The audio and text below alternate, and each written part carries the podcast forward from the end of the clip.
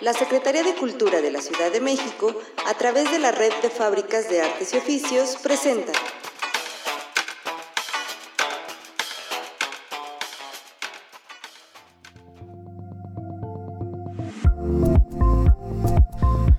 Hey, ¿qué tal? Yo soy Carlos. Bienvenidos a Curiosidad es. Curiosidad es. Un podcast donde hablamos de ciencia, tecnología, filosofía y más. Pues sean bienvenidos a esta su cuarta edición de Curiosidades. Hoy nos acompaña la psicóloga Andrea Ríos. Bienvenida. Hola, muchas gracias. Bueno, pues Andrea Ríos, eh, hoy vamos a platicar sobre tres temas, que es educación, tecnología y aprendizaje. Son temas bien complicados, entonces me gustaría que antes que nada nos puedas contar un poquito de tu trayectoria. Vale, pues yo estudié psicología, me enfoqué en la parte clínica y de ahí empecé a trabajar con niños, entonces di clases en varios lugares y finalicé con una maestría en educación, donde estaba en las trincheras de hacia dónde va la educación o lo que están tratando de hacer. Okay, ¿Qué experimentaste en esta maestría? Pues era en, e, era en primera infancia, que es desde el primer año hasta los cinco años. Y la gente no valora mucho esta etapa porque pues no se conoce información acerca de esto, pero en realidad en esta etapa es donde el cerebro de cualquier ser humano crece más. Entonces es muy importante reeducar y esta etapa para todas las personas. Ok, ahí este, por ejemplo, tengo entendido que la gran mayoría, o si no es que todos, eh, no conocemos eh, o no tenemos noción de nuestros primeros años de vida, ¿no? Eh, precisamente porque el propio crecimiento del cerebro va interconectándose las neuronas y por eso como que se nos borran esos recuerdos, ¿no? Tengo mm, por ahí esa noción. No sé si me puedas confirmar o refutar esa teoría. Sí, sí, más o menos así pasa, pero digamos eso es antes de los tres años. Antes de los tres años. Es antes de los tres años. Después de eso, los niños empiezan a tener este recuerdos y empiezan a generar como una personalidad y todo va dependiendo en esta etapa de las circunstancias que tengan en la vida, el cómo van a poder responder cuando sean adultos, adolescentes, todo esto en esta etapa. Pues prácticamente como siendo una etapa inicial, pues es lo que va a dictar al, al futuro nuestra vida, ¿no? Exactamente. Ok, ¿qué más, eh, ¿qué más pasó en esta maestría? Pues nos estaban enseñando este, la metodología de aprendizaje a través del juego por parte de Fundación Lego. Gamification.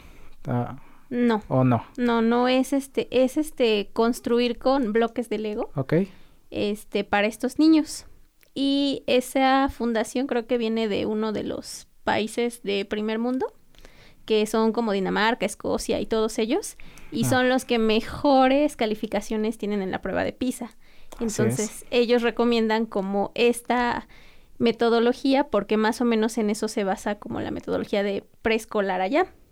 Pero es muy diferente acá en México. El contexto es muy diferente. Ajá, y nosotros éramos embajadores porque no llegábamos a, a imponer este, esta metodología, sino a tratar de persuadir tanto a los profesores como a los padres de familia.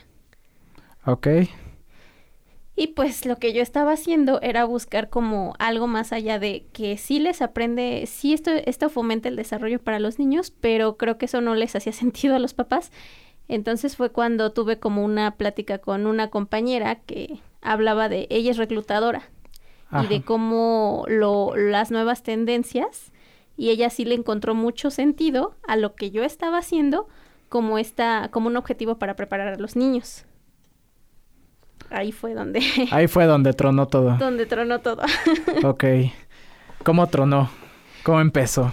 Sí, pues yo le decía a, a mi amiga que, que justo nosotros fomentamos prácticas de juego, prácticas de meditación, y los papás están pensando en no, es que yo quiero que sepan leer y escribir. Este, ¿para qué juegan? Jugar es pérdida de tiempo. Ok. Y, yo le decía, pero yo he visto que hay como unos áreas de trabajo donde eso se fomenta, porque eso ya es como de diferentes niveles, tipos de trabajo. Claro. Pero digamos en los mejores, y están procurando el cuidado del trabajador. Ok, entre comillas. Entre comillas. Mejor que otros sí. Sí. Entonces ella me decía, sí, o sea, yo en mi trabajo, este, me dan, me dan meditación, me dan horarios de descanso y me dan no sé cuántas cosas, porque estoy en un área de tecnología y justo yo ya no me fijo en los títulos que las personas tengan, sino en que sepan trabajar en equipo. Ok, bueno, están creando buenas condiciones para los empleados, pero pues al mismo tiempo para los más productivos en lo que hacen, ¿no? O sea, a final de cuentas, todo se enfoca en qué tanto, qué tanto puedes producir. Ok. Bueno, ah, por ahí tenemos una idea muy fuerte. Nos, eh, nos, ¿Te gustaría contarnos un poquito más sobre lo que pasó en esta maestría? Pues sí.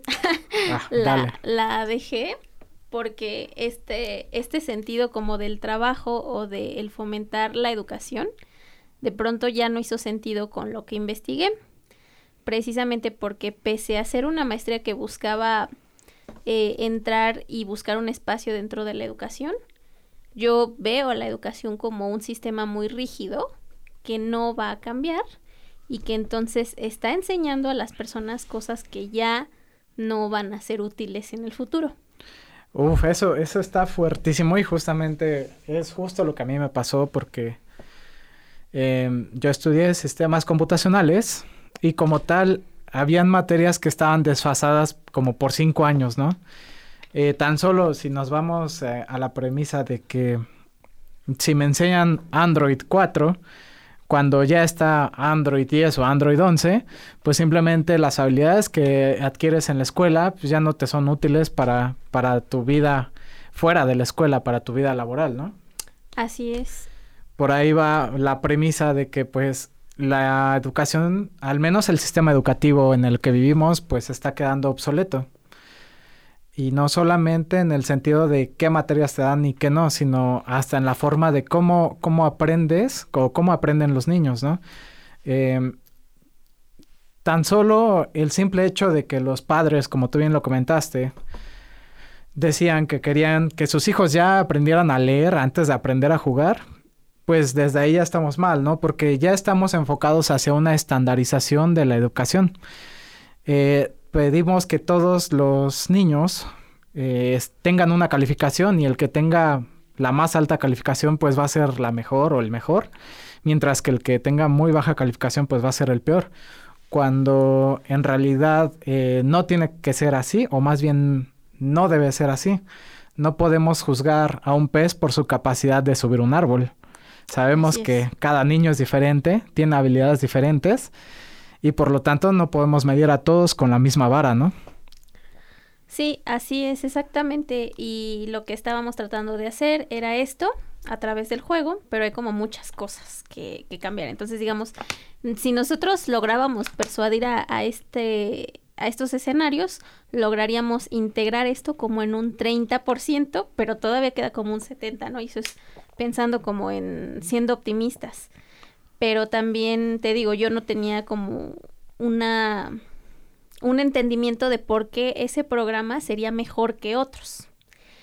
Entonces, también otra de las cosas que encontré, justo ahí lo dice Fundación Lego, dice es que los trabajos del futuro van a tener que ser inventados y recreados, lo que, lo que hoy es ya no va a ser y además la gente se va a estar cambiando constantemente de trabajo.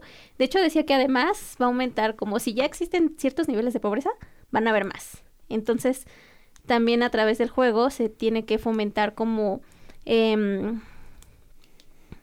una inteligencia emocional, como es la resiliencia y todas esas cosas, porque no vas a lograr nada haciendo que tu hijo quiera ser el mejor y quiera sacar 10 sino que logras más tratando de que sea una persona que puede entender el entorno, puede ayudar a los demás y sabe perder.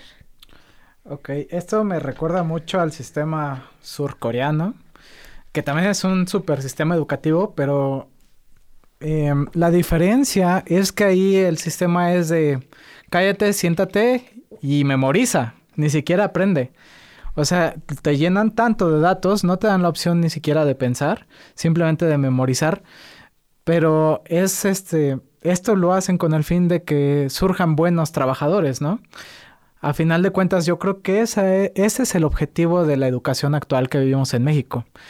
Que puedan nacer de, de las universidades, de ya sean un estudio técnico o de un nivel superior, que puedan sacar buenos, este, buenos empleados. A final de cuentas, eh, no te enseñan a pensar, porque si te enseñaran a pensar, pues no te tendrían que medir con la misma vara que a todos, ¿no? Eh, simplemente el simple hecho de ponerte una calificación te está categorizando por, lo, por tu capacidad de memorizar. Así es. Sí, de hecho, de ahí viene la educación, porque em, en esta maestría aprendí que viene de preparar a la gente para un trabajo y antes vivíamos como en la época de la revolución industrial. Entonces lo que necesitabas era gente productiva que hiciera como actividades repetitivas y que supiera, tuviera nociones de leer y escribir. Pero que estuviera capacitada para hacer esos trabajos. Por eso en ese entonces era muy importante que supieran obedecer y que aprendieran rápido a hacer las cosas.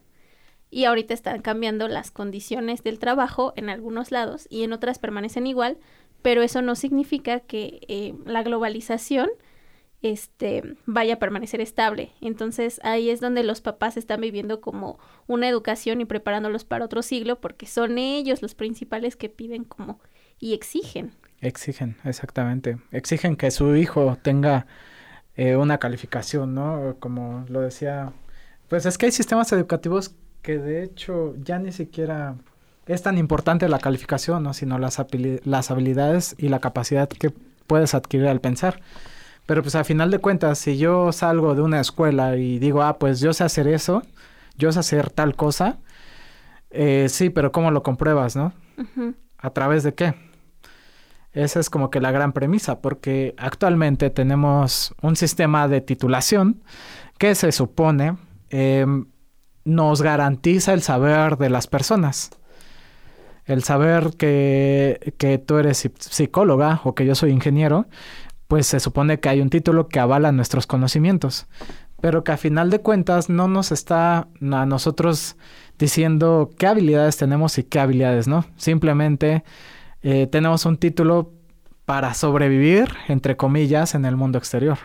Sí, de hecho, a mí, por ejemplo, yo me comentaron en su momento que dependiendo del lugar donde busques un trabajo, pues vas a tener como la calidad como trabajador. Entonces, hay lugares que el proceso de selección está muy feo, pero hay lugares que el proceso de selección es muy fino. Y entonces yo ya llevo rato tratando de entrar a estos lugares y la verdad es que eh, es muy curioso cómo lo hacen porque si es como, sí puede o no puede ser un requisito el título o la cédula, pero te piden, te observan te piden ver cómo trabajas en ese momento, de acuerdo a lo que se dedica a esa empresa. Entonces, tú no puedes mentir diciendo que sabes trabajar bajo presión, que sabes comunicarte, que puedes fomentar ideas para crecer en tu equipo porque te están viendo. Ok, es un tipo de examen pero más dinámico.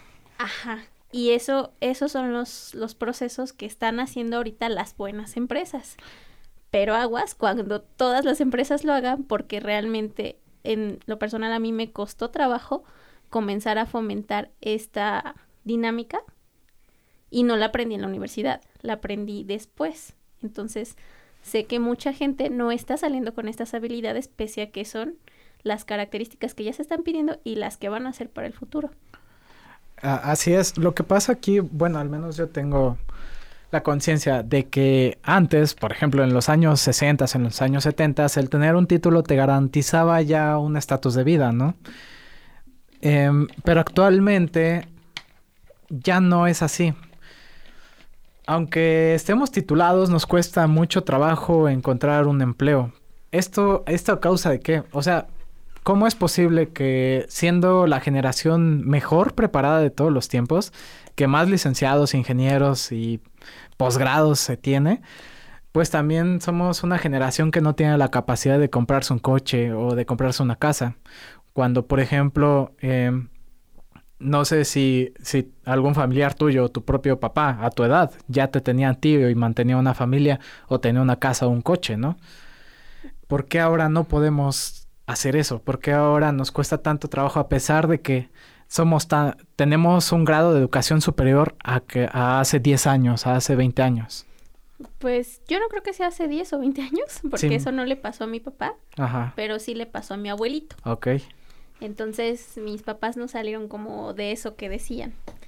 Pero creo que tiene que ver como con las condiciones económicas, porque digamos, me imagino yo que hace 50 años apenas empezaban a existir como, se, se empezaban a solicitar ingenieros, abogados, médicos, entonces pocas personas profesionales eran quienes ofrecían sus servicios.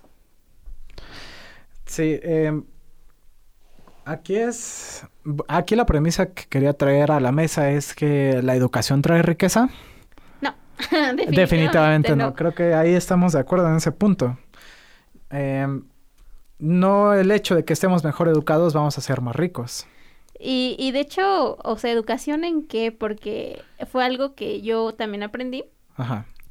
Eh, el tener educación financiera no te lo dan en, en ningún lado. Quizá creo que en carreras como administración o así, pero no es un, un, un requisito, ¿no? Entonces, tú aprendes la teoría de alguna disciplina. ¿Y cómo transformas eso? En algo... En algo monetario. En algo monetario. ¿Cómo lo monetizas, no? ¿Cómo lo monetizas, exacto.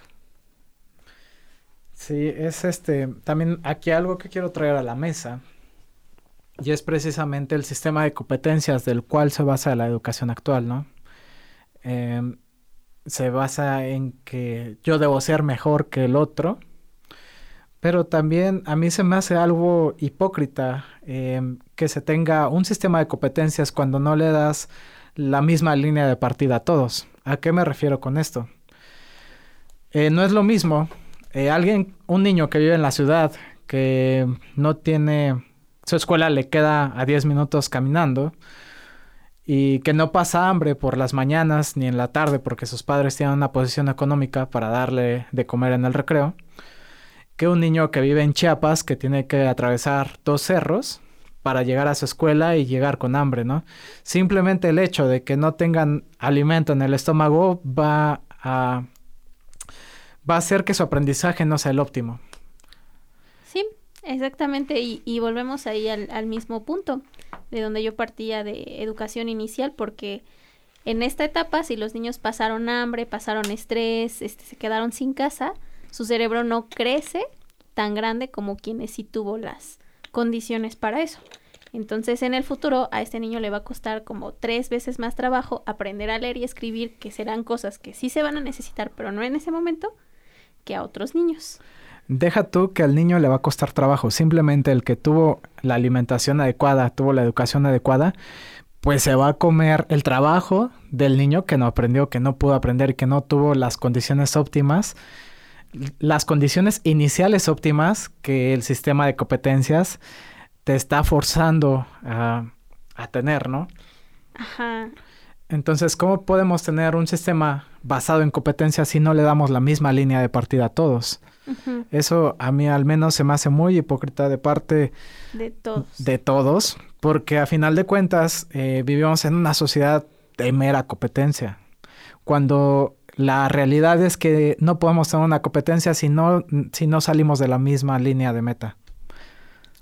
Claro, sí, así es. No, no se puede y lamentablemente es algo que la gente no entiende porque al contrario, muchos papás es, no, le meto más, le meto más clases de tal, tal y tal para que sea mejor, pero a veces lo que falta es descansar a las personas, descansar al cerebro, descansar a los niños, jugar y que se diviertan, ¿no? Y es todo lo contrario para quienes se ponen las pilas y para quienes no ni siquiera tienen las condiciones para para pensar en exigir porque, sí, precisamente porque no tienen el tiempo para pensar y exigir, ¿no?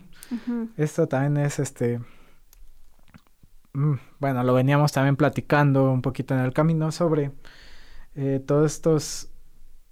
Eh, todas estas trampas mentales que tenemos actualmente con la tecnología, con aplicaciones como TikTok o, o Kawaii. Ah, sí, también es, es otro tema porque ahorita con la pandemia pasan dos cosas. Eh, quienes no tienen acceso a la tecnología no adquieren las nociones de lo que se empieza a necesitar para lo que es lo mínimo clases en línea. Y quienes sí tienen tecnología, pues están estos niños que no están jugando, no están mojándose, no se están ensuciando. Lo único que están es estar en la pantalla. Entonces, tanto para adultos o para niños, pues está probado que no es muy bueno estar como en una tecnología que fomenta, ¿cómo lo diré? La satisfacción a corto plazo. Así es. O sea, eso no te hace pensar, no, no te hace reflexionar, solo te vuelves una persona respondiente en automático y ahí gastas tu energía, tu tiempo, todo. Ok, aquí quién es el que el que está mal o el que debería hacer algo. Em, el gobierno podría intervenir eh, con alguna regulación de estas aplicaciones o eso es muy, eh, muy autoritario. Mm, no, yo creo que esta vez estamos en una época en que quienes están detrás de la tecnología tienen más poder que hasta el propio, gobierno. Eh, bueno, yo no diría de las tecnologías, sino de los grandes capitales, ¿no? Porque a final de cuentas, eh, el tiempo que uno consume en una pantalla del celular, las grandes compañías monetizan ese tiempo, ¿no? Claro. Lo vemos tan simple como que aplicaciones como TikTok y como Kawaii están pagando a la gente por, por estar viendo todo, todo su contenido, ¿no? Eso es el vil descaro de que nos dicen que ni siquiera somos el producto, somos la granja. Eh, precisamente, uh, ¿cómo, ¿cómo contrarrestar todas estas medidas del pensamiento? Se me hace como súper complicado, pero ahora sí que mi respuesta es como eh, la conciencia de uno mismo, porque no puedes depender como de aplicaciones para controlar otras aplicaciones, ¿no? Entonces, eh, a mí, por ejemplo, hay veces en que decido que hace falta limpiar mi, mi proceso de atención en las aplicaciones y que no es bueno estar todo el tiempo en esas, hay que estar como un tiempo aburriéndose, pero la gente piensa que está mal, o se están muy enfocados o en producir o en estar en las aplicaciones viendo y viendo y viendo lo que sucede en el mundo y es como como que le dieron al clavo en el cerebro. Sí, o sea, porque al final de cuentas, em, lo que buscamos a través de estas aplicaciones es sentirnos bien eh, con la menor cantidad de energía gastada posible, ¿no? claro. Entonces, es, eso es lo que hacen estas aplicaciones. Por eso son tan, son videos tan cortos que ni siquiera nos dan chance de razonar lo que estamos viendo o de pensar por qué hizo eso. Simplemente es una, es es un balazo a la dopamina de nuestro cerebro, nos da, nos da cierto placer y sin tener que gastar energía, que a final de cuentas eso es una es, es por motivos evolutivos que no queremos gastar energía y siendo el cerebro el mayor el mayor órgano de consumidor de energía de nuestro cuerpo, pues es lógico que ellos se aprovechen de nuestra huevonada. a final de cuentas es eso, ¿no? Sí, así es. Em, otro tema que quería traerte aquí a la mesa, Andy, es el de Neuralink. No sé si has hablado, bueno, más bien has escuchado acerca de este proyecto llevado por Elon Musk. Ajá. Esto es más con vista hacia el futuro, ¿no? No, no hablemos tanto de cómo está ahorita la tecnología, sino qué podría pasar después. Eh, para los que nos están escuchando, Neuralink es un chip que te implantan en el cerebro, que lo que pretende es que prácticamente tú puedas recibir todo tipo de información sin ya ni siquiera utilizar un celular, ¿no? Simplemente pensarlo y que aparezca como por arte de magia en el cerebro, ¿no? A final de cuentas, eso va a ser eh, el futuro, aunque ahorita estamos en fases todavía muy primitivas, pero hacia allá vamos viendo con motivos hacia la educación y el aprendizaje, ¿no? ¿Qué sentido tiene que nos pongamos, no nos vayamos tan lejos todavía, sino actualmente nosotros tenemos eh, un aparatito que se llama celular y que lo podemos conectar en cualquier parte del mundo a Internet, con el cual podemos tener toda la información accesible en nuestra mano. ¿Por, qué, ¿Por qué son necesarios entonces estandarizar que tenemos ciertos saberes de memoria si ya tenemos un aparato que lo hace y en un futuro va a estar en nuestra cabeza? Sí, pues no sé, me suena a que no podría funcionar. No podría funcionar. No podría funcionar por lo siguiente. No sé si han visto, por ejemplo, la película de Eterno Resplandor. De una mente sin recuerdos. Ajá. Y que justo le quitan a alguien como la información. Pero entonces el quitarle como el apego hacia su expareja o lo que fuera, no solamente es quitarle como ese recuerdo, sino es una cadena de recuerdos que ya estaban ahí. Entonces el cerebro no, no es como, como A más B es igual a C, sino es como, funciona como la suma de, del todo es este, no es igual a la suma de cada una de sus partes, sino cada, cada aprendizaje es único. Así es. Entonces, lo que está pasando ahorita es que pese a que tenemos el celular y tenemos la información, o sea, quizá lo mejor que hacemos es repetirla y reflexionar. Pero cuando se genera un buen aprendizaje, que es lo que le está apostando ahorita a las tecnologías, es cuando lo aplicas, lo practicas, lo iteras, o sea, te equivocas, reflexionas, lo intentas con modificaciones y así. Entonces, ¿cómo puedes garantizar que el hecho de tú extraer información, no sé, sobre hacer un, un pastel y se lo das a 10 personas, ¿cómo puedes garantizar que esas 10 personas van a escoger el mismo camino? Porque así no funciona el cerebro cada quien con lo que aprendió, si es que lo aplicaba, generar un pastel distinto. Ok, porque a final de cuentas, eh, volviendo al ejemplo de, de, quitar un recuerdo de tu mente, pues es que estamos hechos de experiencias, ¿no? Y, y, somos lo que aprendemos y en lo que erramos y nuestras experiencias. Al nosotros querer quitar como tal un recuerdo, eh, podríamos también hacernos las, la pregunta si seguimos siendo nosotros mismos, ¿no? Exactamente. Eh, bueno, esa sí es una cuestión como muy profunda. Pero la idea de Neuralink es que, implantes esto que está en nuestras manos a tu cerebro sin tener que ser, digamos, invasivo y que, que quitas y pongas, sino en vez de tener esto en la mano, pues lo tengas ya como una visualización en tus ojos. Eh, esto, al menos yo creo Em, si se puede imaginar, se puede crear. ¿Ok? Eh, y eso lo están empezando a hacer. Aquí lo que a mí me preocuparía es que si ya de por sí tenemos una desigualdad en los términos de competencia iniciales, pues imagínate cuando eh, se tenga este tipo de tecnología y únicamente aquellos que tengan el poder económico de comprar este tipo de tecnología se conviertan en super sábelo todos, ¿no? Eh, a mí me parece aquí una idea de que ya no va a existir como tal una raza humana, sino va a existir una super raza y una clase obrera.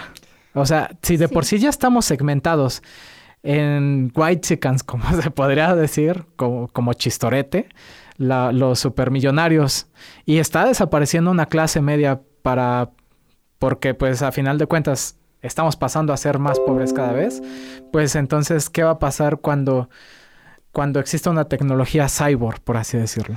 De hecho, de hecho, yo creo que eso ya pasa, pero no, no está como... No somos conscientes. No somos conscientes, porque, porque existen pruebas, pruebas para medir como el nivel no de inteligencia, como de conocimiento, sino la capacidad que tiene alguien de autorregulación. Y la capacidad de autorregulación, por ejemplo, esa se fomenta en primera infancia quiénes son los que tienen esas mejores, los que tuvieron mejores condiciones. ¿Qué significa eso? Que no son impulsivos, que pueden estar siendo pacientes para muchas cosas y al contrario, ¿quiénes son las personas impulsivas? Bueno, se refleja, por ejemplo, el 80% de las personas que están en la cárcel, ya sea porque hayan robado, secuestrado, violado, lo que tú quieras, al final fue una acción impulsiva.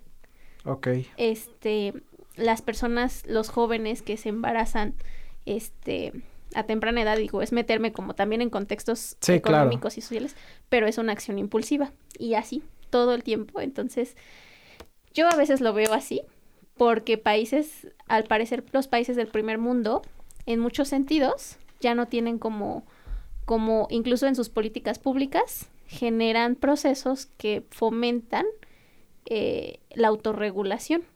O sea, te preparan para no vivir impulsivamente.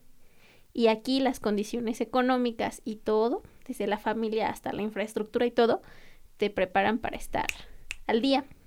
Entonces, no hay como tal un, un este un estudio o, algo que ya pueda medir los cerebros, pero yo creo que sí se miden, no nada más son las acciones, sino de verdad es que hay gente que tiene ciertas, ciertos órganos dentro del cerebro, digo, sí, ciertos subórganos que están mejor interconectados o son más grandes que otras personas.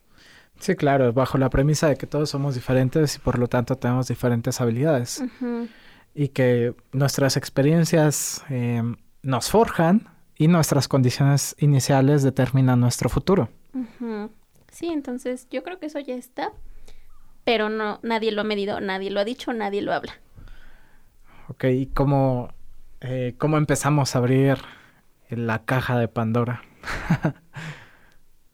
pues... ¿Por dónde empezar? Pues, por ejemplo, una buena forma es comenzando a entender lo que es la primera infancia, el fomentar el cerebro, pero también en otros, en otros momentos. O sea, te digo, el de repente parar, el generar como esta educación de parar esta productividad o esta impulsividad o este consumo, porque al final del día satisfaces este, em, la dopamina de tu cerebro, pero no eres una persona que piense. Entonces, quienes están más, más siendo unas personas que más se autorregulan son quienes están externos de muchos de los estímulos. Pero volvemos a lo mismo.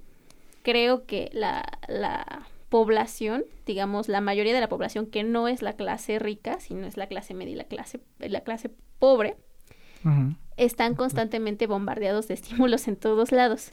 Y lo que menos hacen es centrarse en qué están haciendo, para qué lo hacen y ya. Bueno, es que también em, si tú estás en una condición precaria y tu realidad eh, no te gusta, vas a buscar una salida, ¿no? Eh, y justamente estas aplicaciones es lo que hacen, te, te dan una, te abren un portal hacia otra realidad. Entonces, aquí lo que es más interesante es que antes de hablar de educación y antes de hablar de modelos educativos, tenemos que, se tiene más bien que mejorar las condiciones iniciales de todas estas personas, ¿no? O sea, ¿cómo, cómo vas a poder aprender algo en la escuela si, si no tienes las condiciones para, para hacerlo? Así es. Entonces, eso es lo, lo fundamental, trabajar en las condiciones iniciales de las personas. Y yo añadiría que lamentablemente la misma educación no entiende esto, porque al parecer lo que yo viví, lo que yo experimenté es Ajá. O sea, no es quitar educación, sino añadir más y más y más horas de, de, aprendizaje para los niños, para las maestras. O sea, también ellas se agotaban, entonces no tienen tiempo de pensar. Y entonces, eh, sí, o sea, ok, añades estas condiciones a las personas, pero también la escuela tiene como esta visión de más, más, más, más y más. Y no es así. Pues sí, claro, porque el mercado cada vez demanda más empleados. Entonces, o sea, eh, a final de cuentas volvemos a la premisa de que la educación no es para que tú seas un, un ser pensante y consciente, sino para que seas un buen obrero. Así es. Eso es, eh, es tremendo, es triste, pero también de dónde partimos, ¿no? Para lograr hacer esto. Yo creo que es algo muy difícil de hacer. Y pues invitar a todos nuestros podcast escuchas a que hagan su propia reflexión, que, que si tienen algo que comentar lo comenten. Sí, sí, por ejemplo, yo siempre les digo, yo con mis pacientes empiezo a dar un taller básico de emociones. Sí. Y les digo, la sensación de que te sientes mal, de que estás triste o algo así, no es porque sí, es porque algo está pasando. Pero estamos tan contaminados de este sistema que nos enseñan a ignorar eso, a tratar de suprimirlo, cuando en realidad, aparte de que tiene una razón de ser, eso podría darle a cada quien la guía de cuándo necesita descansar, cuándo necesita eh, cortar amistades, dejar de ver el teléfono, todas esas cosas. Ok, es... O sea, tú eres la experta en el tema, entonces, por favor, háganle caso.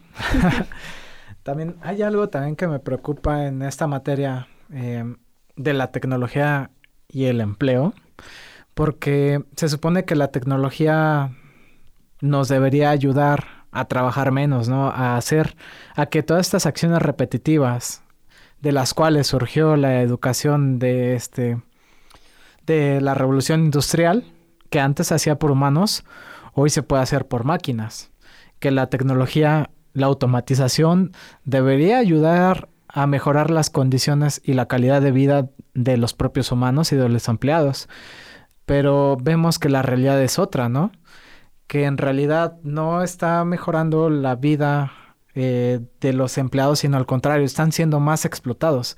Y entonces todas estas empresas como Tesla, que tienen que su fábrica de coches, pues es prácticamente automática.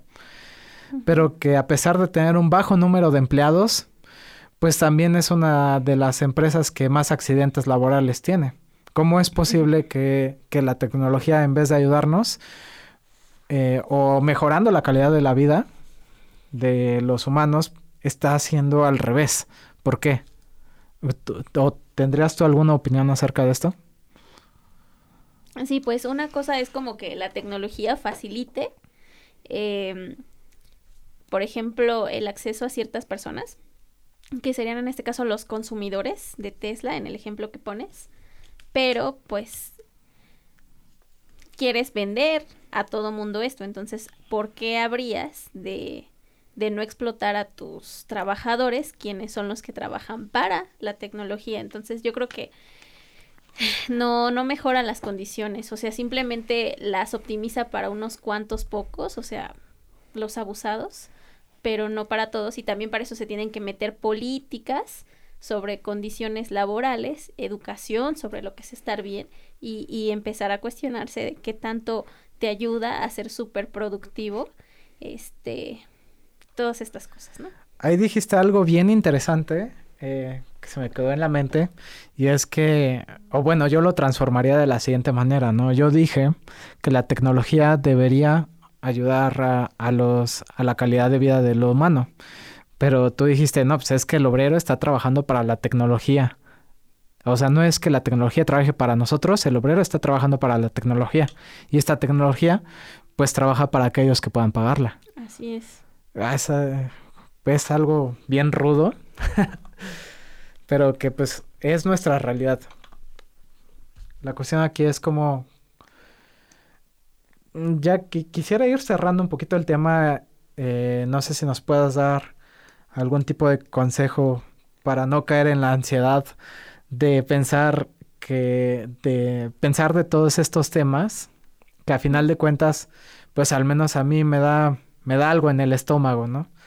De decir, oye, pues mis padres fueron obreros y ahora entiendo por qué son obreros, o yo voy a ser un obrero y para quién voy a ser un obrero, ¿no? Ok. Pues últimamente ando metida como en el tema de terapia de aceptación y compromiso. Y eso es como algo que creo que es muy útil para la pandemia y para todas las circunstancias. O sea, dice que el sufrimiento humano es inherente. Nosotros buscamos evitar el sufrimiento humano. Ok. Eh, tratamos de controlar todo. Entonces, mediante la meditación o terapia, al final llegan como esta filosofía zen, que es tú no puedes controlar nada y por eso sufres. ¿Qué te queda? Aceptarlo. Aceptar y dejar entrar como estas cosas y eso mismo genera como una nueva regulación que te genera otras formas de responder y otras formas de andar en este mundo loco. ok, bueno, muy, muy buen consejo. Entonces, pues ya saben, psicología es canasta básica. es igual que ir a tomar, es igual que ir a comprar un tomate a la tienda, o sea, siempre debe estar presente. Entonces, bueno, para cerrar este podcast, quisiera yo hacerte una pregunta y es para ti, ¿qué es curiosidad? Em, las ganas de saber acerca de un tema que no conoces, como que quieres saber a profundidad qué es, para qué sirve, por qué está, cómo es. Muy bien, muchas gracias. ¿Dónde te podemos seguir? En tus redes sociales, si es que las utilizas, cuando las utilices. sí, sí, pues tengo en YouTube algunos videos y en Facebook que se llama Atención a tu persona. Y en TikTok apenas abrí algo que se llama Diario de una psicóloga. Y en Instagram, psicóloga Andrea Ríos. De todas formas, los cuatro están interconectados y este y uno los lleva a otro. Ok. Pero por diferentes momentos de mi vida no tienen el mismo nombre. Ok, bueno, pues ahí está. Si tienen TikTok, pongan a trabajar un poquito su cerebro y sigan a Andrea. Muchas gracias. Te agradecemos que estén en este podcast y bueno, pues nos vemos en el próximo. Gracias. Bye bye.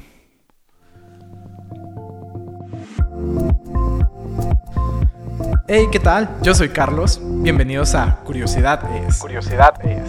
Un podcast donde hablamos de ciencia, tecnología, filosofía y más.